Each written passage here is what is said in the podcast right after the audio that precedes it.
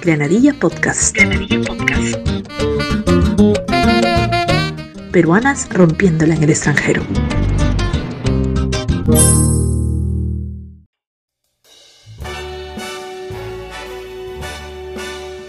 Uno de los países que alberga un porcentaje significativo de peruanos migrantes es Estados Unidos, un país que a muchos les inspira el sueño americano y a otros una curiosidad.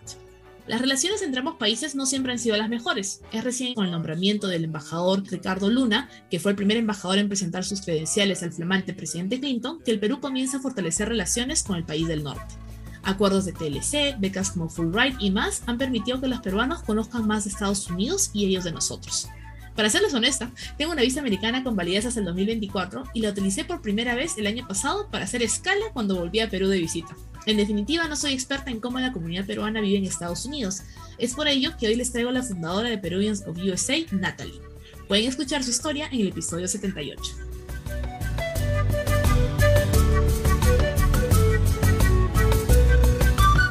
Hola Peruvians of USA, mi nombre es Jocelyn Fonseca Palacios y de la manera que yo celebro el 28 de junio es normalmente yendo a los eventos organizados por la comunidad peruana.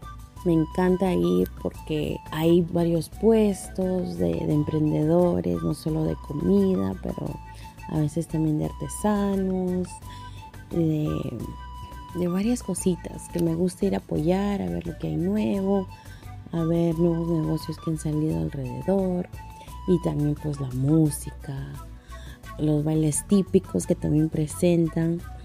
Y eso es lo que a mí me encanta. Yo soy peruana porque no importa si hace frío, ni calor, no importa el clima, yo te tomo un caldito de gallina. Hola Natalie, ¿cómo estás? Hola Ana, estoy bien, ¿cómo estás tú? Muy bien, muy bien, feliz de tenerte aquí en Granadilla Podcast para este episodio acerca de peruanos y peruanas en Estados Unidos, ¿no? Y bueno, tú, tú eres aquí la experta que llevas ya un buen tiempo viviendo por allá, que has hecho tu encuesta en la página de Peruvians of USA, así que esta encuesta está validada por expertos a nivel internacional, cuentan todos los parámetros. Y me gustaría que nos cuentes un poco justamente de esto, ¿no? ¿Cómo es la comunidad peruana en Estados Unidos, que de hecho es bien distinta, ¿no es cierto?, de tener sus diferentes matices, pero que nos cuentes un poquito en, líneas bien generales cómo es esta comunidad. Bueno, voy a comenzar con la comunidad que, que sigue a Peruvians of USA, porque sí, como tú comentaste, hice esa, esa, encuesta. Vamos a hablar en primer lugar en, en, las regiones donde se encuentran los seguidores, ¿verdad?, de Peruvians of USA. Y según esta encuesta súper formal eh, de Instagram, Exacto. 57% de los peruanos que nos siguen en Provincia de USA están en el del país, que incluye el este, bueno, incluye desde, tú sabes, Massachusetts, el norte puede ser hasta, este Maryland, porque muchas personas lo ven diferente, ¿verdad? El, de ahí el siguiente por ciento es 36% están en el oeste, que para serte sincera, si es que hubiera hecho este estudio un poco más, más formal, yo diría que muchos de ellos en California. Hay muchos peruanos en California. Y bueno, para regresar al este, la mayoría de los peruanos en el este de, Estados Unidos se encuentran en la zona de New York, New Jersey, Connecticut también. Entonces, por ejemplo, Patterson le decían en New Jersey, le decían uh, Mini Perú, porque era como la capital de Perú fuera del Perú, porque ahí era donde estaban la mayoría de los peruanos. Pero creo que recientemente Miami, la comunidad de Miami, ha crecido bastante y le ha quitado el primer lugar de cantidad de peruanos a Patterson, porque antes era Patterson, que está en New Jersey. Y de ahí las zonas más pequeñas donde hay menos peruanos es en el sur, que podríamos decir es Luisiana, Texas y también el Midwest, que puede ser zonas aquí en Estados Unidos como en el centro del país, como Michigan, Ohio, esas zonas. Bacán, interesante. Ahora, han habido etapas, ¿no es cierto? Olas de migración, porque no es que todo el mundo llegó en 1995 y desde ahí no hubo más, ¿no es cierto? Entonces, tú llegaste en los 90, me parece. Sí, yo llegué en los 90. Y ahora hay pues nuevas olas de migración. Me gustaría que nos cuentes un poco cómo han sido estas olas y, también de pronto hablar un poquito de tu experiencia, ¿no? ¿Qué llevó a que tu familia se mudara y qué llevó de pronto a que otras, otras, otras olas existieran? Bueno, esto es según Wikipedia, pero sí he escuchado también de estas olas a través de historias según Wikipedia, las primeras olas que llegaron acá a Estados Unidos fue en a finales de los 1800, fue durante el Gold Rush o la fiebre de oro que hubo en California, que todo el mundo hacía California porque había oro y todo el mundo quería ser minero.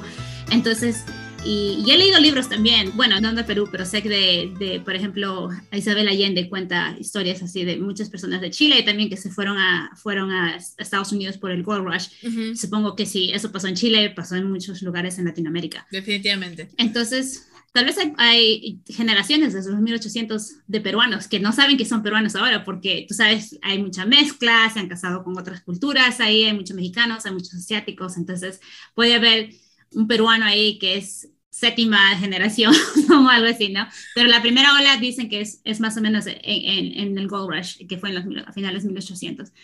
También dicen que las, de ahí la, la próxima ola fue durante los 1950 al área de Detroit y básicamente todos estos soles es por trabajo. O sea, la gente se va donde hay trabajo y, desafortunadamente en el Perú eh, a veces no hay ese trabajo que la gente quiere, ¿verdad? No, no, no está disponible o, o, si hay, no les pagan lo suficiente para vivir, para mantener a sus familias. Entonces, en, en, los 50, en, en la área de Detroit, de Michigan, creció mucho eh, las, las, industrias de automotriz, o sea, Ford, General Motors, todas esas compañías de carros, ¿verdad? Y necesitan muchos trabajadores. Entonces, creo que fue esa, esa es una de las razones que fue la ola, ese, ese lugar de, del Midwest.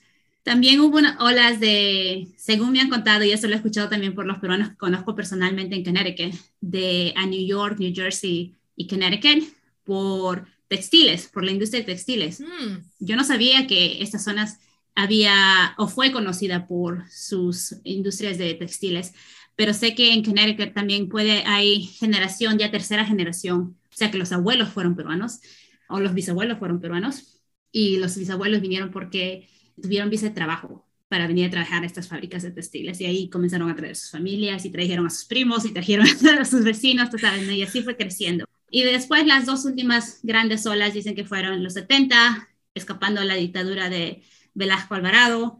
Y no soy experta en la historia peruana, pero supongo que aquí, según entiendo, Velasco trató de empoderar más tal vez a la comunidad indígena entonces, supongo que los que se escaparon en los 70 fueron tal vez más de, de Lima, de dinero, de dinero. se asustaron, se asustaron, tal vez pensando que, tú sabes, que les iban a quitar ya cualquier dinero que ellos tuvieran, ¿no? Y de ahí los 80 y 90, por obvias razones del sendero, que todos sabemos la historia reciente de eso. Y eso fue porque vino mi familia acá. Mi familia vino porque la situación en Perú estaba mal, estaba fatal, económicamente, políticamente. Yo me acuerdo de los coches bombas, me acuerdo, creo que también una inflación horrible de la moneda, creo que mi papá me contó que le dieron su, cualquier bonus que te dan allá en Perú de, de Navidad, el día siguiente no valía casi nada. Entonces se fueron escapando a la situación política, o sea, salimos escapando a la situación política y situación económica en Perú, porque no, no había luz, no, se veía, no había luz, o sea, que podríamos decir al, al final del año o algo así, ¿no? Me comentabas hace un rato que cuando hablamos de los resultados de esta encuesta súper validada a nivel internacional, que te habían dicho que también hay una, un grupo que emigró justo ahora en los 2000, ¿no? Entonces, que es, es una migración más moderna, es una migración que creo yo va, y de pronto lo puedes validar tú con las historias que tienes también en Peruvians of USA, que va más al tema laboral y hasta el tema académico, ¿no? Que migran por estudios y luego se quedan, ¿no? Más o menos tienes un perfil de estas personas que a modo ya más reciencito. Sí, una de las preguntas que dices, ¿cuándo inmigraste estuvo tu familia, verdad? Y les di opciones de diferentes décadas y 50% de las personas, casi 50%, 49%, dijeron que después del 2000 ellos emigraron, que me pareció interesante porque estoy tratando de pensar en dónde estuvo Perú en los años 2000. Creo que en el 2001 salió Toledo como presidente, la economía comenzó a mejorar, creo que creció la economía en Perú mucho. Sí. Y entonces en los años 2010 creo ya económicamente estaban, algunas personas en Perú están mejor que ya podían mandar a sus hijos a estudiar al extranjero, ¿verdad? Entonces, también eh, una de las preguntas que era, ¿por qué razón vinieron? Y 39% dijeron por educación, 52% dijeron por trabajo, solamente el 9% dijo buscando asilo político, que esa es la razón por que yo vine en los 90. Entonces, me parece interesante que, que, tiene sentido que si la mayoría de las personas vinieron después del 2000, que la mayoría de ellas vinieron por educación o por trabajo. Ah, y creo que tal vez los que vinieron buscando asilo político, eh, somos más antiguos, no somos los que vivimos en los 90. Son otra generación, son otra generación.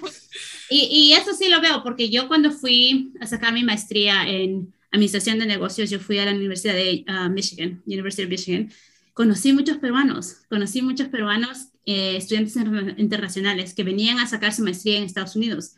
Una de esas personas tuvo beca completa, la universidad le dio beca completa para que venga, pero las otras personas no tenían beca. ¿Y eso qué me dice? Que los familiares ahí en Perú se lo están pagando, y, o sea que son personas que tal vez sus familiares, su situación económica mejoró bastante en los años 2000, 2010, cuando creció la economía, y llegaron a un punto donde dijeron, podemos mandar a nuestro hijo, a nuestra hija a estudiar allá en el extranjero, ¿no? Entonces yo pienso que la generación del que vino después de los 2000 tal vez es una generación que está mejor económicamente.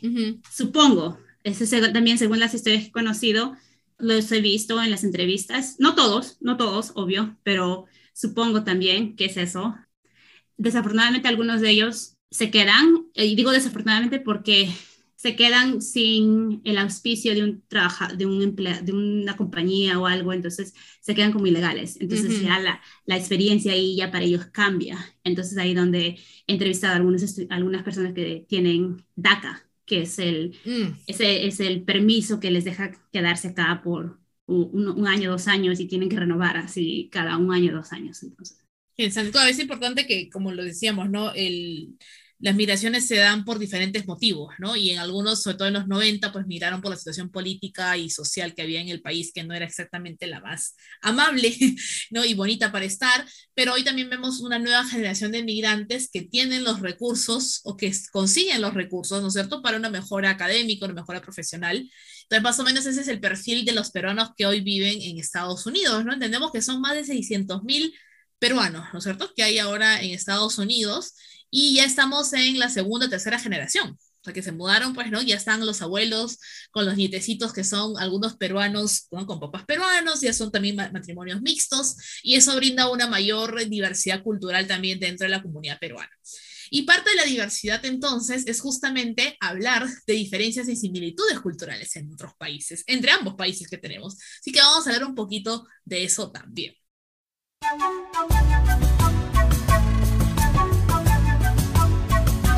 Happy anniversary, Peruvians of USA, y felices fiestas patrias. Happy Independence Day of Peru. Mi nombre es Claudia y como yo celebro las fiestas patrias es siempre con amigos y familia, con un buen ceviche, una buena chicha morada.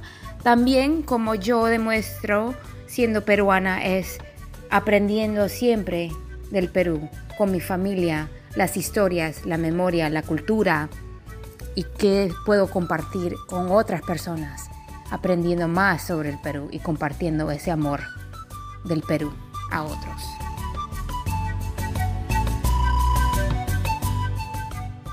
Uno de los temas que mencionabas cuando estábamos armando este episodio era el tema de los roles de género, ¿no es cierto? Entonces sí que lo estábamos conversando eh, antes en las previas del, del episodio, ¿no? ¿Cómo son los roles de género en Estados Unidos? Bueno, los roles es, eh, eh, lo que he visto es que, aunque ahora con las noticias eh, se, ve, se siente un poco diferente, que la mujer tiene un poco más de derechos acá, de independencia, puedo decirlo de esa manera, independencia económica. De nuevo, con todas las noticias que está pasando ahora, tal vez no, pero, uh, pero eso, yo, yo cuando crecí vi eso, ¿verdad? Entonces, vi que acá una mujer, o sea, por ejemplo, te cuento lo que decía mi mamá. Mi mamá cuando veía que había acá hay buses de, colegio que recoge a los niños y los lleva a los colegios públicos, ¿no? Hay buses colegiales. Mi mamá se quedaba sorprendida que una mujer podía manejar esos, buses grandes de colegio. O sea, ¿y por qué se sorprende? Porque en Perú nunca lo vio. Pero acá una mujer manejando un bus, o sea, una mujer manejando una, lo que dicen truck, o una, o sea, los camiones. Los camiones. Lo más normal. Entonces no, se nota, no se notaba diferente, no, no se notaba raro. Entonces una de las cosas que, que me gustó de la cultura de acá es esa independencia que la mujer puede tener. Puede tener económicamente, puede tener su profesión, puede tener su familia, que es algo que desafortunadamente no lo vi creciendo. No lo vi en Perú, no lo vi en mi familia acá, eh, con mi familia peruana, no lo vi. Entonces, es una de las diferencias que tal vez en Perú está cambiando, no, la verdad no sé, ah, porque sé que hay mucha conversación alrededor del femicidio en Perú, que también existe acá, en Estados Unidos, no lo voy a negar. Es una de las cosas. También otra diferencia cultural es tener una diferente sensibilidad hacia cosas que son racistas. Por ejemplo, en Perú, hasta lo he escuchado en familiares, es muy fácil decir, ah, si escuchas a una persona, oh, ese, ese negro que está cruzando la calle. O sea, lo dicen, se ríen, no lo ven nada raro porque dicen, pero sí es negro, o sea, o sea, no estoy diciendo nada malo. Pero acá en Estados Unidos no puedes, no puedes hablar así, o sea, lo escuchas y hay personas racistas que te lo dicen y te insultan y todas esas cosas. También no lo niego que hay racismo y hay mucho racismo y hay racismo violento. Pero en lugares donde la gente es más educada, tal vez por decirlo más profesional, no puedes comunicarte de esa manera. Entonces, somos un poco más sensibles a cómo te comunicas, cómo te expresas, cómo te refieres a una persona. Hay más leyes alrededor que protegen contra el racismo, y no solamente a los afroamericanos, sino también a, también a las mujeres, también a, diferentes otras culturas, a los latinos, a los asiáticos. Y eso es algo que yo lo aprendí aquí en el colegio, lo aprendí en la universidad, lo aprendí en el trabajo, y eso es algo que no veía mucho yo en Perú. Claro, yo estuve en Perú en los 90 cuando crecí, pero, pero también en conversaciones con familias, tú sabes que a veces en, la, la historia que hemos tenido de, de España venir y en Perú nos realzamos o realzamos a la persona que está más próxima a ser blanca. Sí. Si tú los, yo, lo, yo lo he notado en mi familia cuando tengo primitas. Oh, ella es bien blanquita, qué bonita. Claro. O te casaste con un gringo, qué bien. ¿no? les, vale, les vale un comino si el gringo es bueno, si es trabajador, si es respetuoso. No, el gringo tiene ojos azules, o sea que ella es buena automáticamente. Entonces, y esa es la mentalidad que tenemos en Perú y lo sé personalmente porque mi esposo es afroamericano. Entonces, eso fue, no, no fue, no sé, mi familia no, no reaccionó, no es un tema así, que reaccionó mejor de lo que yo pensaba, pero es un tema que es personal y, y, lo noto y lo veo mucho en la cultura peruana, especialmente en la cultura de Perú.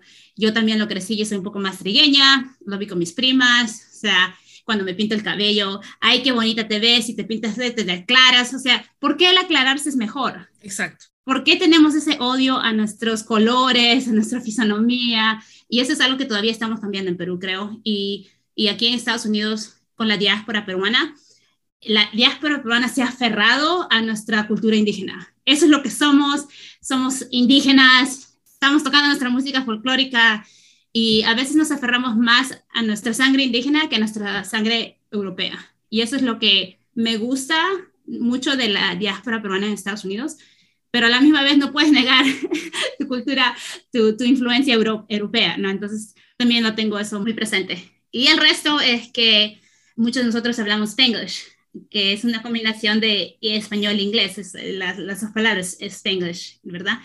Y es aceptable, o sea, cuando yo hablo con una persona, rápido puedo cambiar al otro idioma y es súper chévere porque es como que estuvieras hablando, estás hablando dos idiomas a la misma vez y, y nuestro cerebro ha evolucionado a entenderlo al mismo tiempo, no tienes que cambiar, ¿no? Entonces, me parece súper chévere.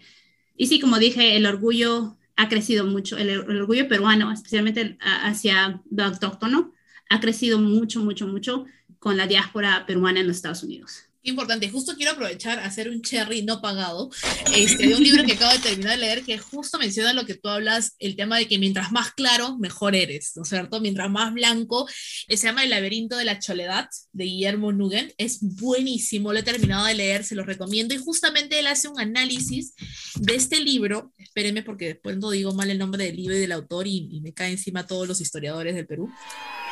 Ahí está tiene un análisis, un ensayo que escribe sobre el cuento de Julio Ramón Ribeiro, Alienación, que es un libro, que es un cuento que todos creo que hemos leído en algún momento en el colegio en Perú, que justamente trata de este chiquito que se llamaba Roberto, que era justamente de tez oscura, ¿no es cierto? Era afroperuano, y se enamora de esta niña, que eh, por lo que entiendo, por lo que recuerdo ahorita del cuento, también era pues afroperuana, ¿no? Cotrigueña, qué sé yo, y ella le dice, yo no juego con zambos y entonces Roberto entra en este proceso, no les quiero arruinar todo el, ni el cuento ni el análisis que hace aquí este Guillermo, pero él entra en un proceso de blanqueamiento y pasa de ser Roberto a Bobby y luego Bob. Y él justamente emigra a Estados Unidos, ¿no es cierto? Ella se casa con un americano, con el hijo del embajador. Eso, Yo realmente recuerdo haber leído este cuento cuando estaba en el colegio y tenía pues que 10, 11 años y dice, ay, qué lindo el cuento, ¿no es cierto?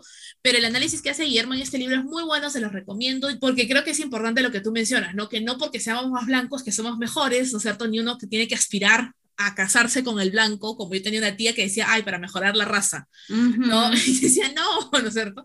Entonces, es, y, y, qué interesante que también justamente lo que dices, ¿no? Cuando uno está de pronto en el extranjero, es que ama más sus raíces porque está lejos de, ¿no? Y estarse rodeado de otras personas que no son tu gente, no te hace amar más tus raíces, ¿no? Y qué, qué de pronto, qué, qué, cosas culturales se mantienen en Estados Unidos. Yo sé que en otros países, por ejemplo, eh, celebran el tema del Señor de los Milagros o la Navidad, no sé qué tradiciones por ahí conoces tú.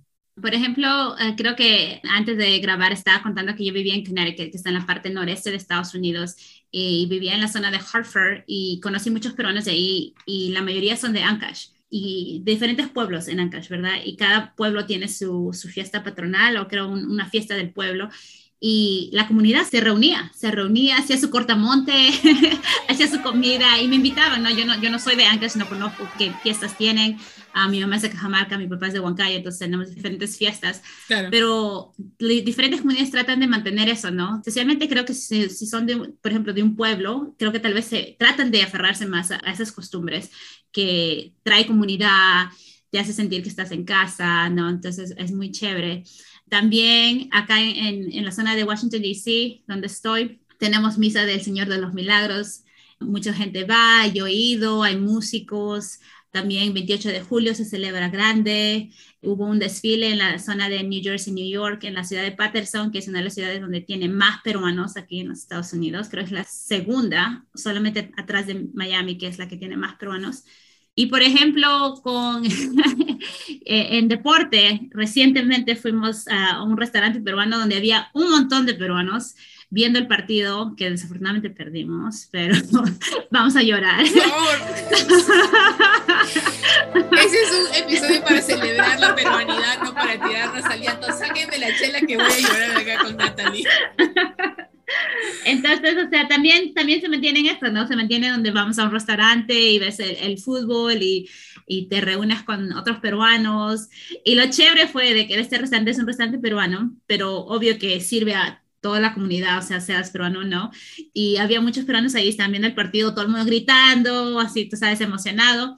Y veo gente americana llegar y afortunadamente estoy en una zona que es diversa, entonces, la gente americana como que en primer lugar no entiende qué está pasando, ¿qué? El mundial, el mundial no es otro, otro, como que no entiende porque no sigue mucho el mundial acá en los Estados Unidos, no. no. es muy popular. Pero como que le encantó la energía y se quedaron ahí, entonces los veía a ellos también gritar o emocionarse con, con el partido, ¿no? Entonces que fue súper chévere, muy lindo ver, o sea, que, que, los que no son peruanos y vienen a este restaurante y ven a la comunidad a alegrarse o, tú sabes, reaccionar a cualquier, cualquier momento en el partido, como que les gusta ser parte de eso, ¿no? Entonces, y yo pienso que una de las cosas bonitas que tenemos también aquí los peruanos de Estados Unidos es que tratamos de compartir mucho nuestra cultura, sea a través de la comida, de la música, del deporte.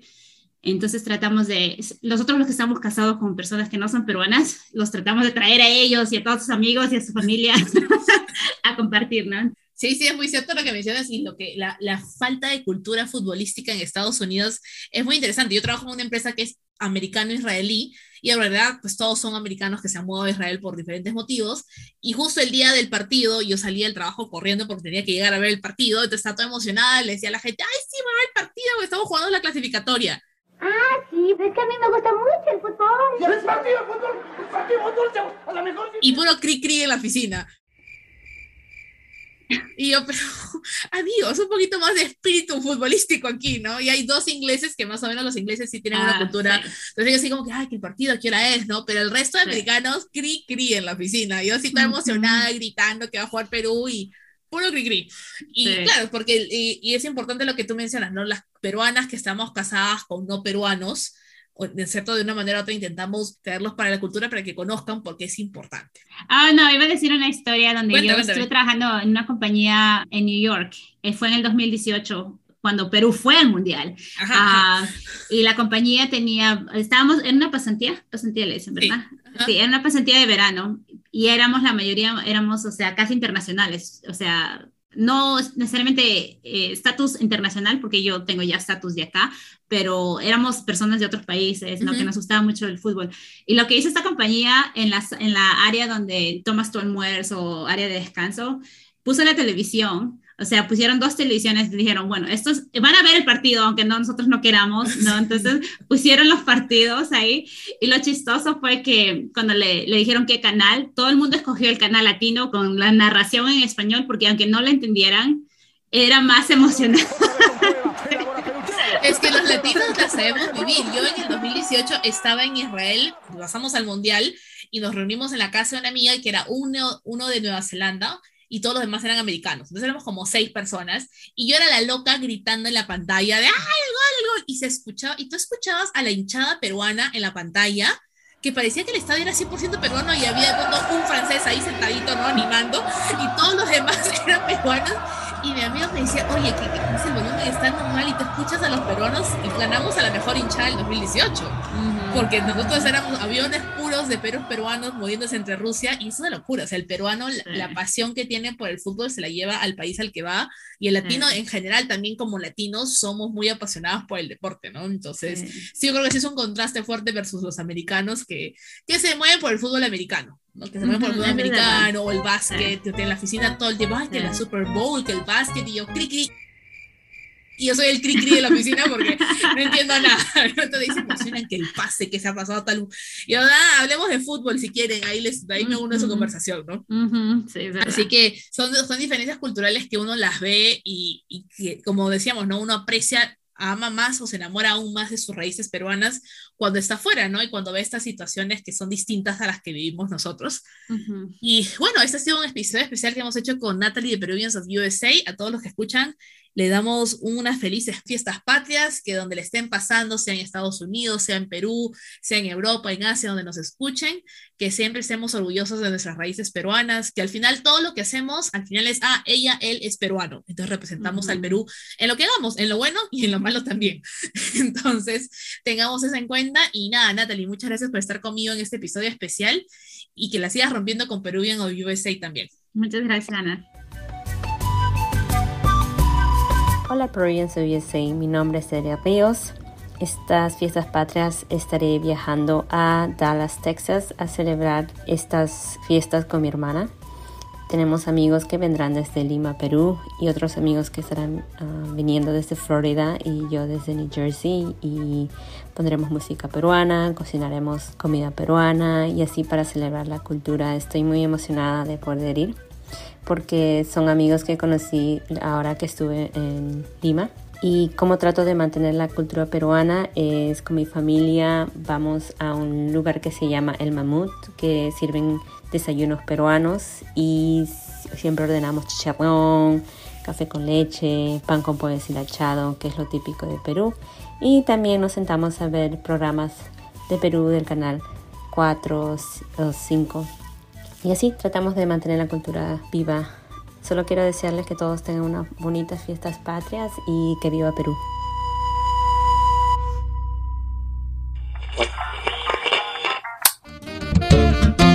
Granadilla Podcast. Granadilla Podcast. Peruanas rompiéndola en el extranjero.